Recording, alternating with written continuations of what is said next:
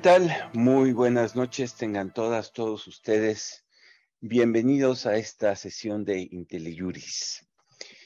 Eh, como ustedes saben, IntelliJuris es una plataforma pues, especializada en eh, fortalecer el Estado de Derecho, en discutir temas de actualidad jurídica, en traer en nuestros diferentes formatos cursos, webinarios con temas jurídicos de frontera.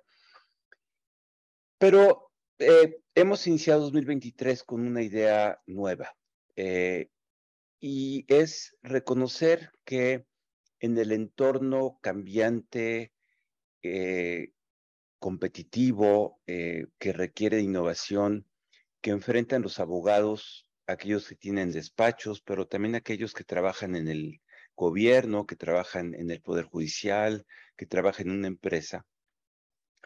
Y que algo que no suelen eh, enseñarnos en las facultades de Derecho, que son las habilidades directivas. Y más allá de eso, entender cuál es el papel de liderazgo que tiene un abogado en eh, las organizaciones y cómo esta es una función muy importante que tiene un impacto enorme en la productividad, en la eficiencia, en la eficacia, en el despliegue del conocimiento jurídico. Justo por esa razón, eh, tenemos hoy eh, como tema los retos de los líderes ante los cambios organizacionales y que nos sirve de introducción a un curso del cual les vamos a hablar más adelante, que va a iniciar el 31 de enero de habilidades directivas para abogados curso que eh, va a coordinar Octavio Rosas Juárez, quien nos acompaña esta noche y ahorita se los voy a presentar. Sirve entonces esta, esta sesión como una introducción al tema, introducirnos a discusiones, a conocimiento, a perspectivas que, insisto, no suelen ser del dominio genérico de la profesión, pero que van a ver ustedes que nos abren un horizonte muy eh, interesante y desde luego invitarlos a que en su momento, si eh, así lo deciden ustedes, eh, participen en el curso de habilidades directivas para abogados, que ya les platicará Octavio un poco más adelante de qué se trata. Hoy vamos a tener una conversación, reitero, los retos de los líderes ante los cambios organizacionales. Y nos acompañan dos amigos de IntelliJuris, que tienen una larguísima experiencia en estos temas. Eh, tengo el gusto de presentar a Miguel Ángel Lara eh, Martínez, quien eh, es especialista en temas de liderazgo, planeación estratégica, comunicación efectiva, inteligencia emocional. Ha colaborado con muchas empresas de estándar internacional, es autor del libro Sin estrategias no hay éxito y además es articulista en varias revistas especializadas. Eh, es coach ejecutivo certificado por la International Coaching Community. Y eh, Miguel Ángel, bienvenido a IntelliJuris y muchas gracias por acompañarnos esta noche. Muchas gracias, doctor. Un gusto estar con ustedes y compartir. Gracias. Eh, y también tengo el gusto de presentarles a Octavio Rosas Juárez. Eh, quien tiene más de 25 años de experiencia ocupando puestos directivos y eh, haciendo consultoría, consultoría dirigida a facilitar procesos de cambio organizacional a través de estrategias de desarrollo, de capital humano, de programas de formación directiva, de fortalecimiento de cultura corporativa, es coach ejecutivo, eh, y tiene además una certificación del coaching ejecutivo y de otra de la International Society of Neurosemantics. Es también autor del libro Genoma Ejecutivo, muy interesante, ya les platicará. Y bien, pues eh, después de esta presentación, yo desde luego me quedo a acompañarlos, pero eh, les cedo la dirección de la sesión a Octavio Rosas Juárez. Muchísimas gracias, Octavio. apreciamos muchísimo tu, tu aportación que tendremos esta noche y a lo largo del curso. Adelante con la plática. Muchas gracias. No, pues muchísimas gracias a ti, doctor.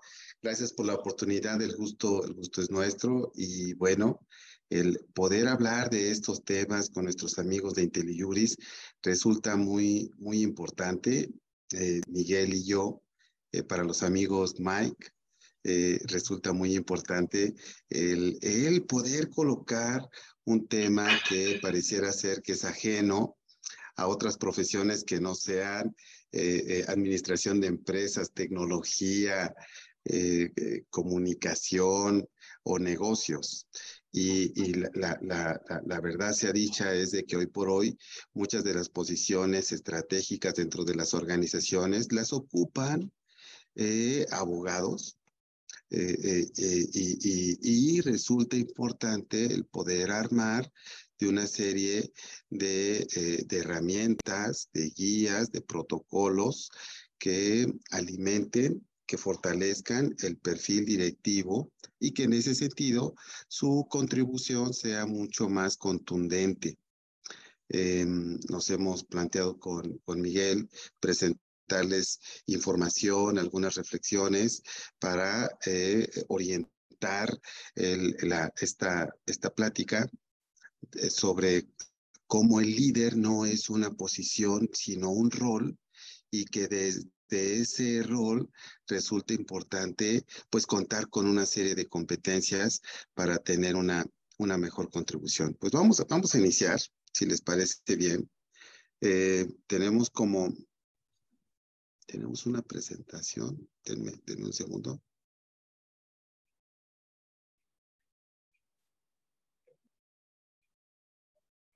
Ahí estamos. Nos planteamos como objetivo para esta, para esta sesión desde una perspectiva de líder, identificar aquellos aspectos que resultan importante identificar para poder impulsar eh, eh, con, con, con, con, una mejor contribución a la organización y identificamos tres variables.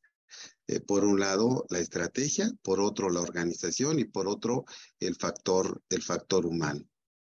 Compartirles que en el último eh, informe de Deloitte plantea como, como retos actuales para quienes tienen estas, estas posiciones eh, eh, donde resulta importante que su influencia, que, que, que sus recursos, que su herramental genere cambios o transformaciones. Tome en consideración que hoy por hoy estamos envueltos en una revolución digital, que eh, esta revolución cada vez toma más fuerza, que, mm, eh, debido al incremento en la capacidad de memoria, de transmisión y de procesamiento de la tecnología, pues eh, cada vez más nos vamos a encontrar con una convivencia mucho más cercana con, con, los medios, con los medios tecnológicos, prácticamente desde cualquier tipo de negocio que en este mismo sentido están surgiendo empresas con modelos de negocios innovadores y disruptivos, donde eh, el dinero, la educación, los activos eh, y los modelos para generar eh, economías resultan hoy cada vez más novedosos, disruptivos. también un reto importante es que hoy por hoy estamos viviendo inmersos en cuatro generaciones distintas y cada una de ellas con intereses y necesidades particulares. Les recomiendo un libro que se llama La disolución del, del poder, un libro que eh, recomienda Mark Zuckerberg, donde plantea que el movimiento, el movimiento real que estamos viviendo hoy se debe al cambio en las generaciones y es que eh, en México particularmente se observa que más del 50% de la población tiene menos de 25 años y que es cosa de nada para que ellos tomen riendas de muchos de los negocios hoy. Em, también resulta importante eh, eh, resaltar que hoy hay una escasez de talento, no, no únicamente en áreas de tecnología, prácticamente en todas las áreas. Eh, eh, eh, es muy difícil identificar perfiles de, de, avanzada acorde a los retos que hoy por hoy tenemos en, la, en las organizaciones. Que la rotación de personal es feroz en su, en su último informe Michael Page, una de las eh, eh, empresas dedicadas al reclutamiento y a la evaluación de, personal del, del, mundo, habla que eh, históricamente no se había vivido una, una, una, rotación como la que estamos viviendo hoy en organizaciones inclusive que históricamente habían sido muy estables y que tienen indicadores altísimos, altísimos de rotación, algunas de ellas por arriba del, del 100%. Ambientes poco favorables para generar lo que podríamos pensar que es la joya de la corona, el compromiso de los empleados. Eh, todas las estrategias, la norma 035, el wellness, eh, eh, todos los impulsos que llegan a tener las organizaciones hoy por hoy eh, para buscar el bienestar de los colaboradores, al final se materializa en algo que se llama el compromiso de los empleados y pareciera ser que, que en, en algunos de ellos sí llegan a materializarlo, pero en la gran mayoría no es así. Y un mundo pospandémico.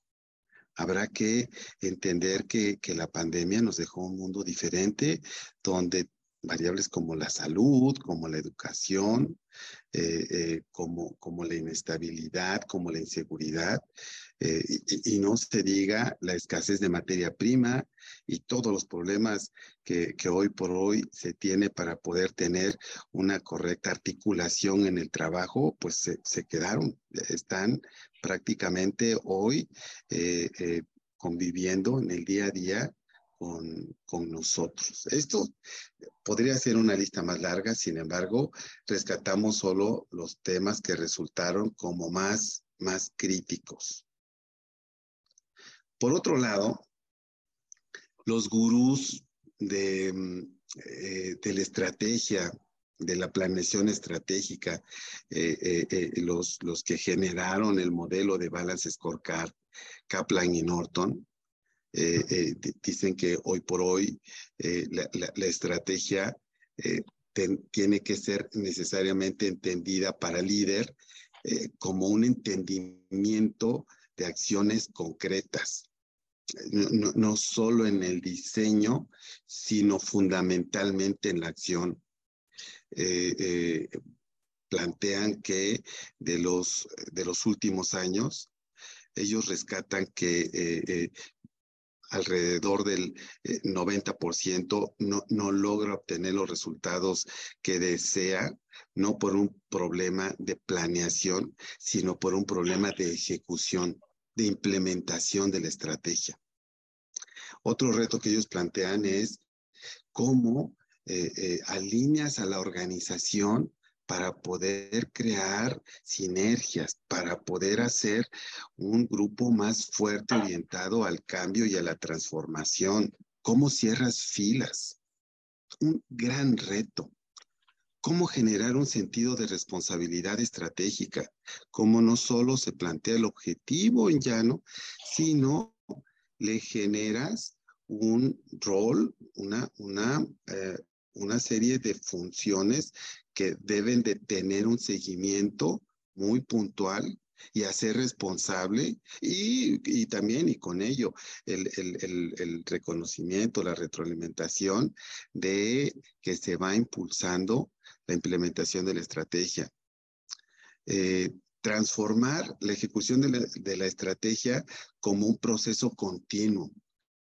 No, no, es, no es una acción, no, no es una foto estática sino es una película que se va desarrollando, que se va produciendo en el tiempo y que con ello se va haciendo posible que las cosas, que las cosas sucedan. Diseñar una estrategia para atraer, formar y retener talento. Si, em, si es posible el cambio, es gracias a tener eh, un, equipo de alto desempeño conformado por perfiles que tienen el, el, el, talento, el compromiso, el deseo de generar cambios y mejora. Y eh, liderar el cambio también minimizando el riesgo de fracasar en la ejecución de la, de la estrategia. E, es, es una apuesta y eh, se tendrá que revisar desde, formas y herramientas muy puntuales, cómo esto va siendo, va, siendo, va siendo posible en el corto, en el mediano y en el, y en el, largo, y en el largo plazo. Em, eh, eh, vamos a compartirles un bestseller que ha resultado eh, interesantísimo y que nos ha dado como mucho material para poder entender cómo las organizaciones han evolucionado en el tiempo y, no, no, ha sido eh, em, no, ha sido una situación azarosa, sino han tenido una evolución lógica como, como estadios o niveles de madurez. Eh, un ex consultor de, de, una empresa importante, puede decir cuál, McKinsey, porque al final él lo, comenta en su, en su libro, él eh, se, se, plantea el hacer una investigación con más de 1.500 empresas para identificar cuáles son estos estadios que han tenido las organizaciones en el tiempo, cuáles han sido esos patrones que los han llevado a evolucionar y hoy tener un, un resultado eh, eh, mucho, mucho más amplio, no solo identificado por los números o por la economía, sino por otros elementos más que hacen mucho más robusta, mucho más, mucho más sustentable y sostenido el resultado en el, en el tiempo.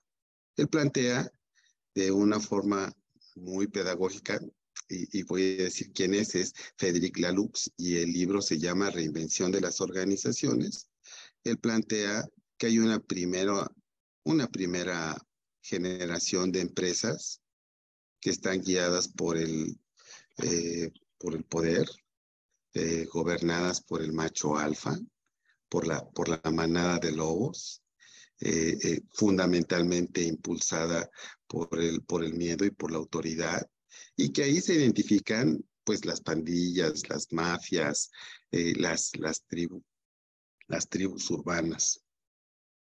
Un siguiente movimiento se encuentra en las organizaciones eh, amarillas, las, las eh, organizaciones en donde eh, ya establecen ciertas funciones formales y generan una, una primera jerarquía. aquí aparecen los primeros puestos, los las primeras descripciones de puestos, eh, eh, los primeros manuales de organización y los ejemplos clásicos pues son la iglesia, el ejército y la, y la burocracia. El gran, el gran salto se da cuando eh, después, durante y después de la revolución industrial hay una organización que naranja, la, la define como naranja, eh, donde hay una mayor preocupación por eh, maquinizar, por la producción, eh, por los, los resultados concretos que te puede generar la, la, la industria, ¿no? Y entonces hay un gran avance en la innovación, en la responsabilidad, en la clarificación de los objetivos, en la meritocracia y se encuentra hoy por hoy, eh, eh, eh, al, día de hoy, muchas empresas todavía gobernadas en este sentido, siendo inclusive multinacionales o, por ejemplo, escuelas, escuelas privadas. Hay un siguiente nivel que le ha llamado las organizaciones verdes, y aquí hay una apertura a la pluralidad, a la, al empoderamiento, eh, es eh, un énfasis en los valores, eh, en, tener ciertos focos en, en, los intereses de ciertos grupos. Y, podemos, em, podemos encontrar empresas que tienen una gran responsabilidad social o que el ambiente, el lugar donde trabaja es un lugar muy digno por la forma como eh, se, se, trata al, al colaborador. Hay una toma de conciencia en este sentido de si, si yo trato bien a mi colaborador, es altamente probable que mi colaborador trate bien al cliente y que, y que en ese sentido hay esfuerzos muy importantes por el bienestar de los empleados, ¿no? Esto, esto que eh, comentábamos al principio de la, de la conferencia del compromiso, aquí es en donde eh, hay un impulso importante al compromiso. Sin embargo, él plantea un nivel más que ha encontrado en algunas organizaciones y que las ha llamado eh, autogestivas, eh, eh, las ha llamado las organizaciones TIL. Son, son empresas que tienen un propósito colectivo. Hay una disminución del uso del, del poder, hay una fijación de reglas mucho más grupales.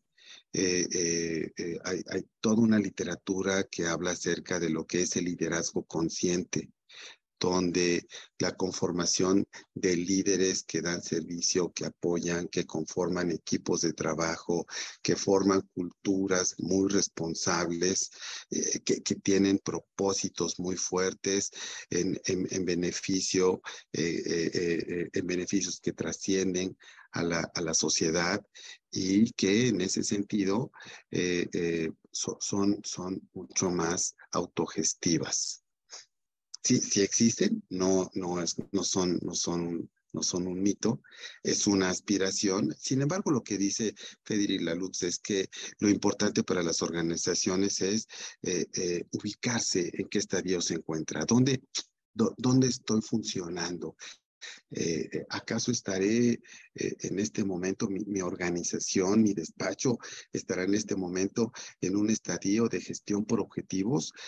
tengo claridad tal vez de a dónde voy y, cuáles son mis indicadores clave, pero tal vez deba, deba moverme hacia una cultura en donde pueda aprovechar el talento de, los equipos de trabajo en obtención de resultados, eh, eh, o, me encuentro en, eh, en tener una descripción de puestos, un organigrama y tener claridad de cuáles son las responsabilidades. Y entonces lo que necesite es mapear mi estrategia, definir objetivos, definir KPIs, eh, eh, en dónde me encuentro y, y, bueno, se puede aspirar a ser una organización autogestiva, pero habrá que iniciar por aspirar al siguiente nivel, hacer la tarea, como dice él, para poder lograr una, una mayor evolución como, como organización.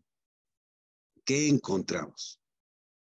Pues como patrones encontramos que hay tres dominios para poder llevar a la organización a un siguiente nivel. Por un lado son tus propósitos, tu misión, tu razón de ser, eh, eh, tu visión, tus valores, eh, inspiran, motivan mueven a las personas desde que los escuchas. Eh, hay, una, hay una campaña, eh, eh, el líder realmente se, aboca y emprende y, su ejemplo comunica de, de, las formas mucho más agradables y mucho más sensibles y empáticas de qué es lo bueno para la organización. Por otro lado, las relaciones y habla de cómo se establece la jerarquía, cómo es el liderazgo, cómo es el trabajo en equipo, qué, tanto se ha generado una dinámica del grupo para poder apoyar e impulsar a los propósitos. Y por otro lado se habla de las capacidades existentes, todas las capacidades, las competencias de los colaboradores, pero también de la tecnología, de la infraestructura, de la calidad que tienen los procesos de la organización. Y estos no son independientes. Estos, como ven ustedes en el gráfico, tienen una relación. Desde las relaciones con los propósitos en la asunción de roles. ¿Cuál es mi rol? Desde dónde yo contribuyo eh, eh, a, lograr los, los propósitos, pero también desde la definición del propósito, está claro a dónde vamos. Desde las relaciones hacia las capacidades existentes en los, eh, en los programas, en los esfuerzos por integrar, por, por desarrollar, por impulsar a que el personal tenga el mayor despliegue de competencias y pueda aprovechar eh, eh, las capacidades existentes en la organización. Y las capacidades como tal tiene definidos ciertos procesos, ciertos estándares, opera con cierta agilidad para poder alcanzar los propósitos. Pareciera ser que estos son eh, patrones que resultan importantes y que eh, eh, pues eh, trabajar con cada uno de ellos resulta importante en la medida en la que si uno de ellos crece, pues jala a los otros dos, pero también su crecimiento es limitado. Y si uno de ellos está limitado, no se ha trabajado, se, ha omitido su desarrollo, va a jalar a los otros dos, porque al final los tres están perfectamente coordinados para poder ser efectivos en términos, en términos organizacionales. Teniendo claro el propósito, entonces el reto pareciera ser, pues, conformar una estrategia. Una estrategia que te diferencie del mercado, que te coloque en una posición privilegiada y que eh, te, permita, te genere una ventaja competitiva sustentable. En ese sentido, lo que eh, algunos autores dicen es que la estrategia fundamentalmente son decisiones y acciones para eh, generar características en tu organización que genere una oferta eh, muy, eh, diferenciadora, competitiva. Y que realmente lo que en el fondo tienes como, como eh, mecanismos, como palancas de cambio, son tus procesos y tus capacidades. Y cuando hablo de las capacidades, evidentemente hablo de las, de las personas. El reto de los líderes entonces pues es entender qué requiere hacer la organización en lo cotidiano para cambiar de forma sostenida en la búsqueda de ventajas eh, competitivas. Es cómo construyes una oferta de valor o cómo, cómo contribuyes a que esa oferta de valor sea constantemente renovada en función de lo que el mercado, eh, el, los proveedores, la competencia, la autoridad, el gobierno, los medios, la tecnología te va presentando como, como reto.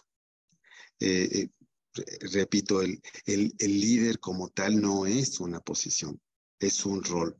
Es un rol que busca un grupo, un, un, equipo y donde el, el que tenga mayor claridad el que tenga la habilidad, el que tenga la destreza para poder guiar, para poder impulsar, para poder capacitar, para poder motivar al equipo y que en ese sentido se puedan lograr los resultados. Ese es el rol.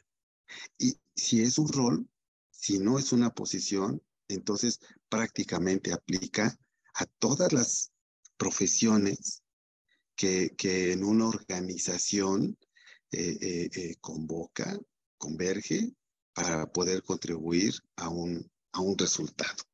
Pero bueno, esto, esto es lo que dicen, esto es lo que dicen los, los gurús y, y, creo que resulta importante, Mike, desde, desde la vivencia del día a día, de lo que tú te encuentras en la consultoría, eh, de, tus conversaciones eh, con, con, eh, con, los ejecutivos en el servicio que das de coaching. ¿Qué, qué, qué nos puedes aportar si, si, si ellos a, la hora de, de, este encuentro donde requieren alinear propósitos organizacionales, con, qué, capacidades, con, qué eh, motivaciones eh, eh, te encuentras con los ejecutivos, Mike. Hola, Octavio. Sí, es muy interesante lo que estás comentando, esta parte de poder entender el proceso a través del tiempo de las organizaciones nos hace tener una visión más clara de de hacia dónde nos estamos moviendo como empresas, como organizaciones, y es hacia allá, hacia donde se tienen que mover también los líderes. En este caso, sean abogados o de cualquier otra, otra eh, eh, preparación, otra especialidad. Eh, digo, estamos hablando ahorita muy enfocado a los abogados, pero es bien importante tener claro esto para poder ir enfrentando los retos que ya mencionaste. Ahora, respecto a lo que preguntas, en la experiencia eh, sí nos hemos encontrado con muchas cosas muy diversas cuando trabajamos con un proceso de coaching con un director general o con un director de área o un gerente de operaciones. Eh, y haciendo alusión al, al, punto uno que estás poniendo ahí en la presentación, de qué habilidad necesita el líder para alinear propósitos organizacionales o en la empresa. Una de las habilidades que, para mí son de las vitales que, necesitas desarrollar como líder, ya sea que trabajes, eh, como decía el doctor, en el gobierno, en un despacho, en una empresa, es tener una competencia de visión, de visión estratégica. ¿Esto qué quiere decir?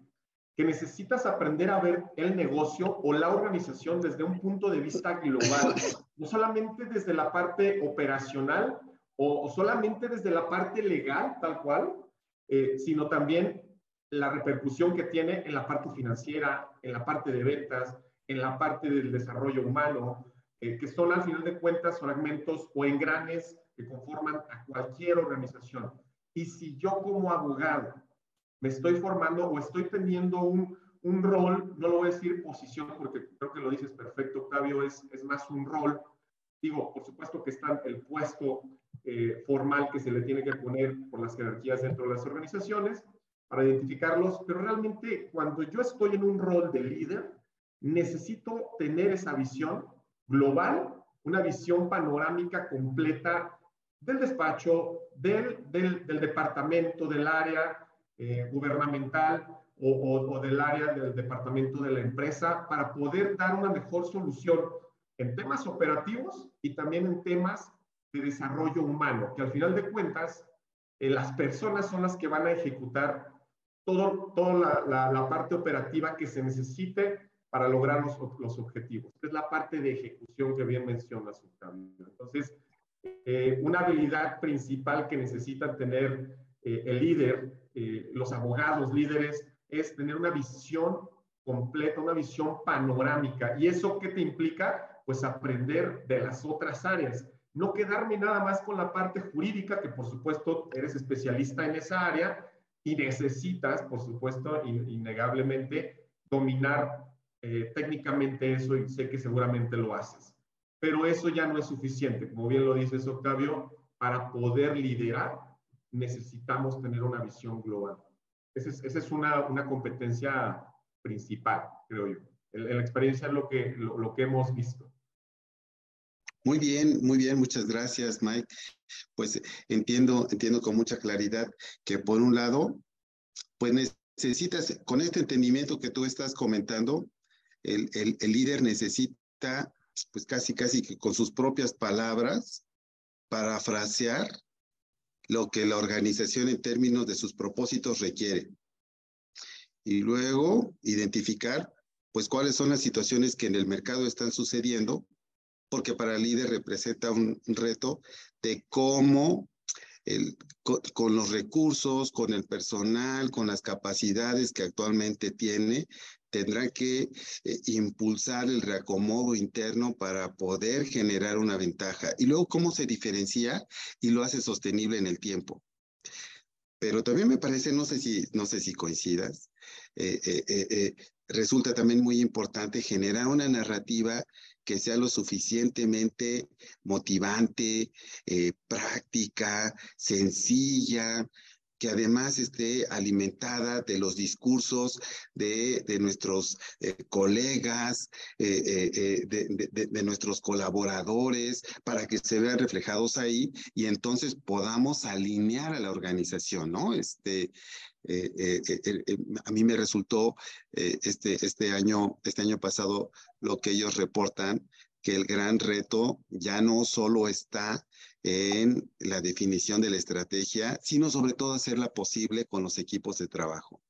El, el, el, tener el, detalle, el cuidado para poder hacer una correcta instrumentación pareciera ser que resulta ser hoy por hoy lo más importante. Tal vez no tienes una mega estrategia, a lo mejor tienes una estrategia acotada, no de tan largo plazo, pero si la ejecutas correctamente te va a dar muchos más beneficios que si tienes la gran estrategia, ¿no? Totalmente, lo dices perfecto, Octavio. Y eso tiene que ver con saber comunicar. Con, eh, esa, es otra, esa es otra competencia vital de un líder, es convertirte no en un orador, porque a lo mejor dices, es que yo no soy tan bueno para hablar, es que no se me da hablar en público, es que no necesitas ser un orador, pero sí necesitas ser un buen comunicador.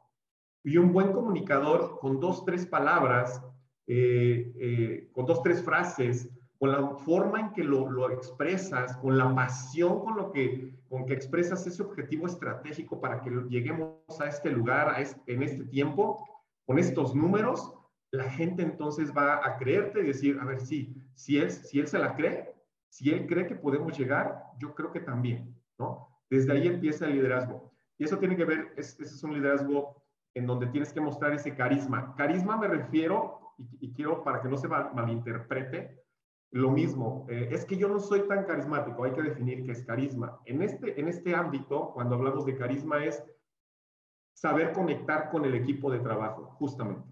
Y, y no necesito ser el más extrovertido, con la personalidad más extrovertida para poder conectar con otra persona. Conocemos líderes como, voy un ejemplo, Mahatma Gandhi era un, era un, un líder, que por cierto me parece que era abogado también, eh, era un líder con una personalidad muy introvertida.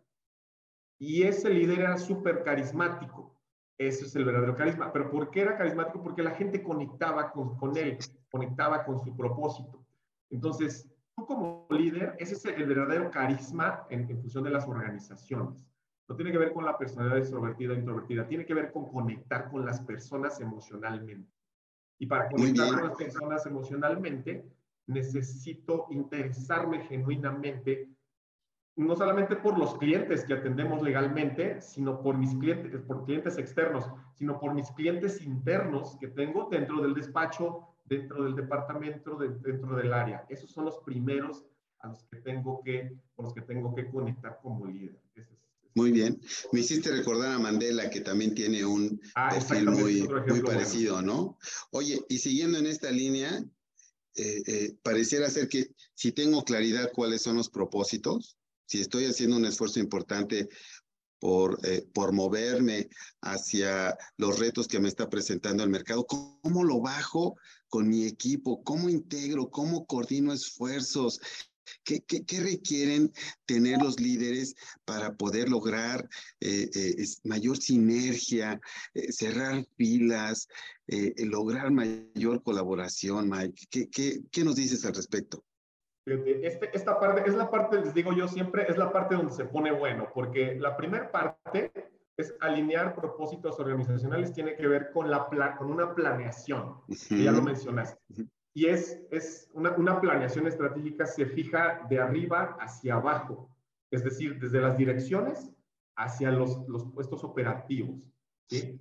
Pero se ejecuta de abajo hacia arriba, es decir, la gente va a ejecutar la estrategia, ¿sí? Hacia arriba y para que se dé el resultado financiero. Eh, pero eh, cuando pasamos a la parte de ejecución, digo, se pone bueno porque justo ahí entran competencias que tienen que ver con la comunicación, Octavio. La, la comunicación, que es ya un poco lo que mencionamos ahorita, y la gestión de equipos. Y, tiene que ver con desarrollo de competencias de, de, de, gestión de personas. Eh, me he encontrado con, con con directores generales en empresas de todos tipos, desde los que son, no sé, voy a poner un ejemplo, me ha pasado mucho ver ingenieros en industria automotriz, por ejemplo, como directores generales y que dominan perfectamente el negocio, el mercado, lo conocen, eh, porque tienen muchos años de experiencia. Eh, y entonces tienen un dominio técnico de, de, su rol. Sin embargo, no tienen mucho, mucho, una, una, competencia tan desarrollada en tema de gestión de equipos y liderazgo. Y entonces traen un, son, son de los directores que llegan con un problema y el técnico y él te lo resuelve nada más de interpretarlo y dice, haz esto, porque conoce técnicamente el negocio. Pero tienen unas broncas para, que para hacer que la gente ejecute la estrategia, los objetivos y las prioridades estratégicas, porque la gente no, no está haciendo caso, porque no están convencidos, porque no se sienten a gusto, porque no se sienten tomados en cuenta para el logro de esos objetivos. Nada más me los pasaron, pero ni siquiera me lo consultaron cuando es mi departamento. Eh, temas de ese tipo, que de repente los directores descuidan ese tipo de acciones, que es parte, yo creo, del trabajo vital que ellos deben de, de, de, realizar como directores. Aparte de la parte estratégica, conocer el mercado, tienes que atender la parte de gestión de equipos ¿Por qué? Porque al final de cuentas ellos van a hacer que ejecuten tu, tu, tu estrategia, los objetivos, los planes de acción para que lleguemos a ese objetivo. Y, tú, y a ti como director te interesa llegar a esos objetivos. Y es casi imposible, o sea, sí, ya avanzas en los objetivos, pero porque la gente los realiza, pues más que hay gente que es muy responsable y aunque no le guste, hacen las cosas eh, más por compromiso que por convicción. Entonces, ¿qué es muy diferente? Buscamos lograr compromiso con la gente y está bien, pero cuando logramos, eh, para mí el, compromiso o la convicción es el nivel más arriba del compromiso. Cuando logras que la gente ejecute las tareas por convicción, porque están convencidos, porque me gusta lo que hago, porque estoy con la camiseta puesta, es porque ya lograste un, un compromiso de, de, otro nivel. Pero es trabajar en esta parte de gestión, es trabajar en esta parte de, de conectar con la gente, de desarrollarlos. Eso ayuda mucho para conectar con la gente. Ver, yo me intereso mucho con la, en la gente cuando quiero que tú crezcas, cuando te capacito, cuando te entreno, cuando te enseño, cuando te comparto mi experiencia como líder. De esa manera creo que eh, eh, se, se, puede ir eh, integrando a los equipos, coordinarlos, organizarlos para que vayan ejecutando las tareas y esos esfuerzos obviamente estén enfocados hacia la ejecución y el logro de los resultados, pero tiene que ver con gestión de equipos y trabajo en equipo. Muy bien. A ver, entiendo que comentas cómo llego a acuerdos sobre los propósitos, cómo, bajo ese acuerdo, ¿no? ¿Cómo, ¿Cómo hago más eficiente mi comunicación? Por otro lado, ¿cómo desarrollo el colaborador? Porque hay como diferentes niveles de madurez y entonces cómo llevo a mi colaborador a ser mucho más competente. Y luego, ¿cómo lo empodero? ¿Cómo eh, eh, eh, lo, lo, motivo a partir de generarle condiciones en donde él puede ser mucho más autogestivo porque él es un experto y porque no requiere muchas más indicaciones que claridad en el resultado. Pero por otro lado también necesito herramientas para poder tener reglas, principios de convivencia que favorezca un ambiente sano y productivo, porque eh, eh, resulta la combinación perfecta, ¿no? Si, si nos vamos por ambientes eh, muy sanos, pero poco productivos, pues nos convertimos en un club, ¿no?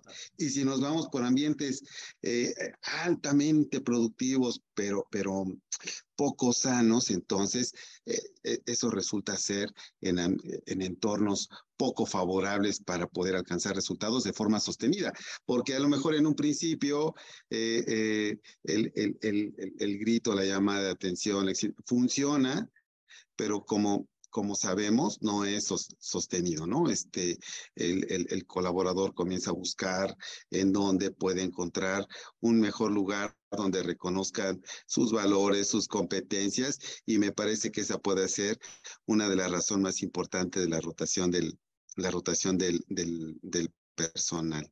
Muy, muy, muy importante este, este clúster de competencias para poder integrar y coordinar esfuerzos. Oye, Mike, y, y ya en la operación, ya en el día a día, ya los procesos, ya, ya el, las diferencias entre se hace de una forma o se hace de otra y lograr los estándares de calidad, ¿qué, qué necesita un, un líder para poder, para poder ser más efectivo? Lo voy a compartir. Este, mira, eh, en la parte de operación ya llegamos a la parte más operativa eh, y ahí tiene que ver con competencias, uno, de conocer los procesos que se manejan en, tu área de trabajo o en tu organización. Es decir, cuáles son todos los procesos que, necesitamos que se, que se realicen para lograr o para llegar al objetivo. Eh, no necesariamente tú como líder los vas a ejecutar, por supuesto, porque seguramente ya tienes un equipo de trabajo en donde eh, tienes un asistente legal, tienes un asistente que eh, revisa las demandas, que revisa las sentencias, que revisa los documentos. Eh, y estas personas que de repente hacen esta, esta parte operativa laboriosa, es importante que conozcan los procesos y que tú los conozcas para que puedas acompañarlos también. No para que los hagas tú, pero sí que los conozcas para que cuando esa persona no tenga claridad de qué es lo, para qué estamos haciendo esto, para qué cliente es, ¿Qué, queremos lograr? O sea, no es, no solamente revisa la demanda. Sí, siempre les digo yo, cuando, cuando, le des, cuando delegues eh, actividades a tu equipo de trabajo, explícale brevemente, no tienes que quedarte media hora con la persona, brevemente para qué se necesita esto. Eso hace que la persona de operación pueda entender la importancia o la prioridad que tiene esa actividad. ¿sí? Pareciera que es una revisión sencilla, y, que no va a tener consecuencias si lo hago bien o si lo hago mal, ¿no? ¿Qué tal si, si tiene un impacto a la hora de tomar decisiones? Porque tú como líder vas a tomar decisiones de acuerdo a esa revisión con clientes, tal vez, ¿no? En la parte legal. Entonces, pero eh, a veces damos por sentado, Octavio, que la gente ya sabe eso, ya lo conoce. ¿Por qué? Porque yo como líder ya tengo muchos años de experiencia como abogado y ya lo conozco. Entonces, ya de una manera no malintencionada, simplemente como por, por instinto, digo, somos abogados, ya, ya conocemos esto, ten esto, revisa esto. Y doy por hecho que esa persona ya lo, ya lo conoce. Hay que tomar en cuenta las brechas, las brechas de experiencia que existen dentro de las organizaciones. O sea, eh, no se trata de que vayas por el camino y decirle, miren, yo tengo 30 años de experiencia aquí, soy el mejor en esto, ¿no? No, eso lo demuestras en el día a día y la gente creo que como líder siempre lo ve en ti, porque lo demuestras con trabajo y con resultados, con experiencia. Entonces, eh, es simplemente hacer consciente que la gente todavía no está a lo mejor en tu nivel de experiencia y si yo no le, eh, clarifico eso con la persona, va a fallar. va a fallar y no porque quiera fallar, sino porque le falta información, porque no tiene claridad. Y sí, una de las fallas que puede tener esa persona es que no pregunta también pero pues dale la confianza también para que pregunte, ¿no? Eh, y si te vuelve a preguntar lo mismo, pues ni modo, vuelve a explicar, ¿no? Pero es bien importante que la gente tenga claridad de para qué se hacen las cosas a nivel operativo, sea el puesto que tengan. Eso Muy bien. abona a que eh, vayas ejecutando una estrategia eh, mucho más, más, más ágil, ¿no? De manera más clara. Sí, muy, muy, muy bien. Eh, veo y, parafraseando un poco eh, lo, que, lo que comentas, veo, por un lado, eh, en este, en este clúster de competencias, por un lado veo que la parte de la tarea, ¿no? Este, el análisis de problemas y las tomas de decisiones, el poder tener un protocolo, una guía que me ayuden cuando la operación comienza a fallar, qué elementos, cómo me hago un planteamiento, cómo lo abordo, desde qué herramientas, si, si cuento con información y, y, puedo hacer un procesamiento estadístico o no, y entonces tengo que recurrir a otro tipo de fuentes para poder generar información valiosa y en este sentido poder tomar mejores decisiones. Y luego, eh, e, esa es una parte de la historia. Otra parte de la historia de lo que comentas es, ahora eh, eh, esa, esa, esa decisión, esa solución, tengo que impulsarla a través de ciertos proyectos. Y para eso hay ciertas reglas, eh, eh, ciertos protocolos que ayudan a desarrollar proyectos con mayor, con mayor efectividad, entonces, esta es la mitad de la historia. Y de lo que comentas, hay otro lado que es un lado más humano, que tiene que ver más, eh, si me permites decirlo así, con la inteligencia emocional, con no engancharte, con darle el tiempo a las personas. No, no todos, bien dices, no todos están en el mismo ritmo. Eh, no, no, no, no, no todos están eh, eh, en la misma frecuencia y eh, eh, saber que tu estilo personal es diferente al de otros, que, que, tú puedes ser más extrovertido y que tus colaboradores, tus compañeros no lo sean, no los hace menos, simplemente son diferentes, pero que eh, requieres hacer un esfuerzo, seguir como ciertas reglas, tener claridad, tomar conciencia de ello, y para eso es, es perfectamente capacitable para que eso, eso, eso te ayude a tener una eh, mayor continuidad operativa, siendo mucho más empático, desarrollando ciertas habilidades sociales, administrando los conflictos, manejando las diferencias y, en pro de fortalecer tu, tu operación, ¿no? Es, es resulta eh, eh, importante, ¿no? No solo los propósitos, no solo bajarlo con el equipo, sino ya en el día a día, ya en ejecución, ya donde se ponen a prueba las cosas, ahí es en donde resulta también importante tener este tipo de competencias para poder lograr mejores resultados, ¿no, Mike? Exactamente. De hecho, eh, las, reclutadoras internacionales, ya, ya hay estudios en donde muestran que, o mismas lo dicen, que una de las habilidades o competencias principales que ya toman en cuenta para contratar un director de área un director general es la inteligencia emocional, sobre todo en esos niveles. Como líderes, cuando estás ya en una posición de liderazgo, la inteligencia emocional es vital. Es vital porque, porque a mayor nivel jerárquico vas a tener mayor responsabilidad y a mayor responsabilidad tienes mayor estrés. Tu nivel de cortisol va a estar hasta arriba y eso hace que de repente perdamos las, eh, perdamos las formas, eh, eh, no tenga el enfoque de trabajo que debo de tener en el ambiente, en, en cuestión de, de, gestión de equipos, eh, y, y, y, lo empezamos a hacer un hábito priorizando nada más el logro de las metas o los números. Y, y es un error garrafal, garrafal, porque a lo mejor te funciona en el momento.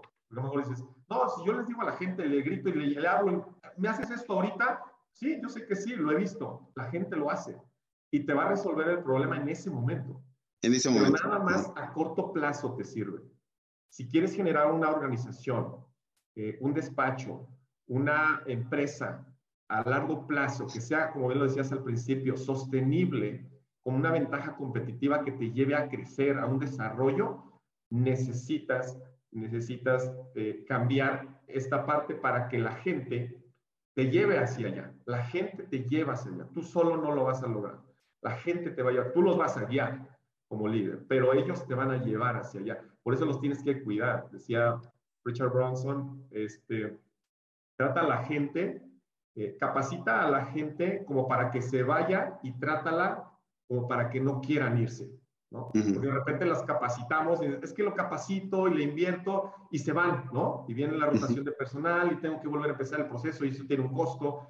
Por supuesto que sí, lo conocemos los que, los que hemos contratado gente, sabemos que, que es parte del riesgo, que, que, es parte del costo, pero cuando tenemos esa, esa forma de, de, de desarrollar a las personas, no te voy a decir que se elimina la rotación, pero sí baja y se minimiza muchísimo. Es una forma claro. de pero esa es una forma de hacerlo. Fórmalas, eh, dales, dales capacitación, intégralas a los procesos, que se sientan dentro del equipo ya. Dales una bienvenida de, esos procesos de onboarding en, en, las organizaciones funcionan mucho cuando llega la, la gente para que se sientan parte de. Si desde el inicio no se siente parte de, difícilmente va, va a suceder. Sí, sí, sí, claro, claro, por supuesto. Y, y, y, bueno, bueno, Mike, este, eh, eh, pareciera ser que estas reflexiones que estamos comentando así, eh, muy, muy, muy en el aire, porque son eso, reflexiones, en realidad las competencias tienen un, tienen todo un protocolo para poder ser ejecutadas y que hoy la, la, pedagogía, la psicología organizacional ha evolucionado de tal manera que eh, a través de ciertas, de ciertas formas, de ciertos paquetes pedagógicos, puede generar un desarrollo muy acelerado en las personas para poder ir adoptando estas competencias y eh, eh, como todo, algunos necesitaremos más de, unos que de otros, pero al final hacer una revisión de un kit básico de competencias directivas, pues resulta en un gran beneficio, no importando la, la, profesión, particularmente en este caso de los, de los abogados, resulta importante hacer un, un escaneo básico de estas competencias para lograr tener un mayor fortalecimiento de su perfil como, como directivo. Y bueno, Aprovecharé el comercial, si nos permites, este eh, doctor López Ayón, eh, eh, del, del, programa que está por arrancar con, con, con IntelliJuris y, y, y, platicarles un poco a nuestra audiencia de qué, de qué trata el programa. Adelante, por favor. Mira, déjenme, creo que por aquí tengo Bueno, es, un, es un programa que se ha llamado Habilidades Directivas para Abogados, porque si bien es cierto, hablamos de eh, los profesionistas en general, particularmente los abogados también tienen eh, algunas eh, algunas eh, características, algunas, eh, algunos retos profesionales y que a partir del aprendizaje colectivo que, que, buscamos nosotros con el mismo, con, con, el mismo grupo es generar una, una experiencia de conocimiento que nos lleve a conocimientos muy puntuales, muy particulares para el aprovechamiento de los, de los abogados. Es un, es un programa virtual, de modalidad virtual, eh, y que eh, busca fundamentalmente el desarrollo de ciertas, de ciertas competencias directivas. Eh, quiero decirles que en el en la, en la, finales de, de, de, la, de, la, década pasada, Google hizo un estudio sobre cuáles eran las competencias más importantes que tenían sus líderes para poder alcanzar resultados y entonces encontró que no necesariamente son las, las técnicas, ¿no? Siendo ellos una empresa de tecnología, anteponían esa competencia y se dieron cuenta que dentro de las 15 competencias que ellos identificaron como fundamentales, ocupa como el lugar 13. Las primeras tienen que ver con otros aspectos completamente diferentes. E, ese es el abordaje que vamos, que vamos a hacer. Este, este programa arranca el 31, el 31 de enero. Eh, son los martes a las, a las 7 en este, en este horario. Pensamos que es un eh, horario y día, día cómodo para, para, para muchos de, de, nosotros. Es completamente en línea. Son nueve sesiones, 18 horas de clase, en razón de que las sesiones son eh, con, con dos horas de, de duración. Y las competencias son pues visión de negocios, los propósitos. Este, aquí vamos a trabajar un servidor y el doctor Andrade, que es un especialista en la materia y donde vamos a ver en términos muy generales protocolos para el desarrollo del pensamiento estratégico, guías muy concretas para que tú entiendas eh, qué es un modelo de negocios, qué es un mapa estratégico y cómo eh, desplegar, cómo moverte con mayor, eh, eh, con mayor conocimiento eh, en términos de lo que tu organización está, está buscando.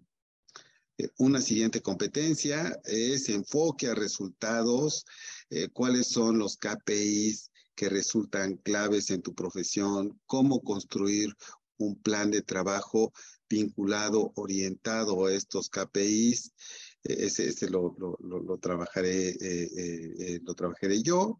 Y luego viene Mike con comunicación 360 grados. la comunicación no es uno a uno. Todo se comunica. Lo que dices y lo que no dices, comunicas. Si te quedas callado, comunicas. Si das un paso atrás, comunicas. Si hablas mucho, comunicas. Si interrumpes, comunicas. Si no, eh, tomas participación en el momento adecuado, comunicas también. Pero también, ¿qué tienes que hacer? ¿Qué secuencia de pasos tienes que hacer para eh, impulsar un buen acuerdo? ¿Qué opciones tienes?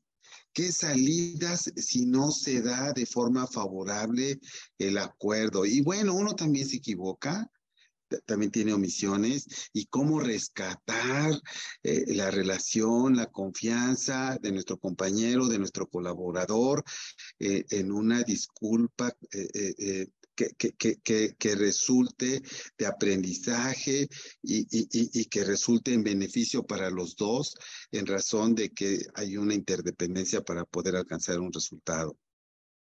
Liderazgo concretamente. Eh, el, poder es una fuerza. ¿En dónde está? ¿Quién, la tiene? ¿La tiene un colaborador? Yo, yo tengo mi influencia, yo, yo, trabajo en la influencia. El, el, poder lo tiene el grupo en razón de los beneficios que puede generar con su, con su desempeño. ¿Qué, qué, reglas puedo yo seguir? ¿Qué protocolo puedo seguir para poder hacer que mis colaboradores eh, eh, maduren en las tareas que, que ellos desarrollan y puedan lograr ser competentes y, ¿por qué no?, aspirar a ser, a ser expertos. ¿Cómo pasar de ser un grupo a ser un equipo, a ser un equipo de alto desempeño y lograr el mayor compromiso de mis colaboradores? ¿Cómo hacer frente aquellas vicisitudes, aquellas cosas que resultan no previstas y que el grupo tenga la actitud y la aptitud suficiente como para poderlo resolver. este es el gran reto de, este, eh, eh, de esta competencia llamada coordinación e integración de equipos de trabajo.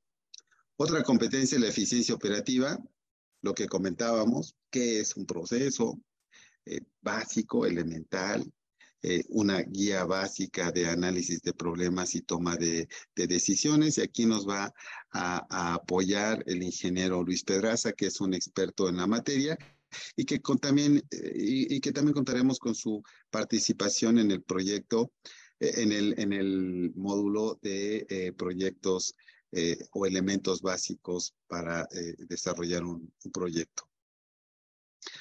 Vamos a contar con la participación de la maestra Brenda Katzi, eh, eh, una, una, experta en inteligencia eh, em, emocional, agilidad emocional, cómo, cómo no conectarte, cómo ser más empático, cómo tomar conciencia de ti, em, qué, qué, aspectos te limitan, qué disparan tus molestias, tus enojos qué fortalezas tienes para poder tener una mayor autorregulación. Es un, es un curso completamente práctico, seguramente en su momento se pedirá que, que, vayan a un espacio porque habrá ejercicios de, de respiración y cosas que se necesitan para poder fortalecer tu inteligencia emocional y manejo de conflictos, que son guías muy concretas para poder establecer un mejor puente de comunicación, para administrar diferencias, para identificar desde el estilo personal y desde las divisas que uno y otro eh, eh, se, dan y reciben, qué, qué, qué, qué elementos puedo yo considerar para poder tener una mejor continuidad operativa, manejando, administrando mejor mejor los conflictos. Este es el, este es el programa. Cada uno de ellos tiene una serie de guías, ejercicios y protocolos para que los pongas en práctica y te retaremos para que lo implementes. Vamos a regresar y con lo que arrancaremos cada módulo será con tu experiencia, cómo lo viviste, qué aprendiste, qué faltó, eh, y inclusive pudiéramos llegar a tener alguna, alguna tutoría muy puntual para lograr que el aprendizaje realmente te lleve a lo, a lo práctico, que es lo que, que es lo que se busca con este, con este programa. Pues es, es esto. Tenemos algunas, algunas preguntas. Este, me parece que ya estamos. Estamos un poquito ya sobre el tiempo. Sí, sí, eh, una, una, nada más que, que adelante, muy importante. El libro adelante, lo, adelante. lo, voy a escribir, lo voy a escribir eh, en, en, el, en el chat. Es eh, eh, Reinvención Organizacional y el autor es Pedrick Lalux. Ahorita, ahora mismo lo voy a escribir. Me, me, me, preguntaron sobre, sobre el, el, el título. Y hay, hay otra, hay otra pregunta ya muy puntual sobre atracción de clientes, estrategia para atracción de, de clientes. La, las cosas eh, eh, eh, que no resultan, los problemas complejos, re, resulta ser que aun y cuando se apoyan en, en herramientas sencillas, pero requieren un tratamiento lo suficientemente amplio. Habrá que ver desde modelos muy sencillos, cuál es el mercado, cómo te quieres diferenciar, cuál va a ser tu forma de relación, cuáles son las eh, actividades clave que desarrollas, cómo tienes pensado eh, eh, generar tus, tus ingresos. Y con base en eso, entonces establece tu estrategia de atracción. Entonces, de, de, de, ahí es de donde surge tu estrategia de atracción. Ya, ya es un, un trabajo a la medida también. Hay, hay herramientas muy, muy, muy puntuales y eh, eh, si, si, si no tienen inconveniente dejaremos nuestros números y ya, ya, ya aclararemos de una forma mucho más puntual este tipo de, este tipo de, de, de, de dudas que tiene, que tiene la audiencia, Carlos Antonio García particularmente. Octavio, Mike, muchísimas gracias. Estoy seguro que quienes nos acompañaron disfrutaron mucho de la, de la plática. De verdad, eh, siempre abre perspectivas nuevas escuchar eh, estas, estas conversaciones.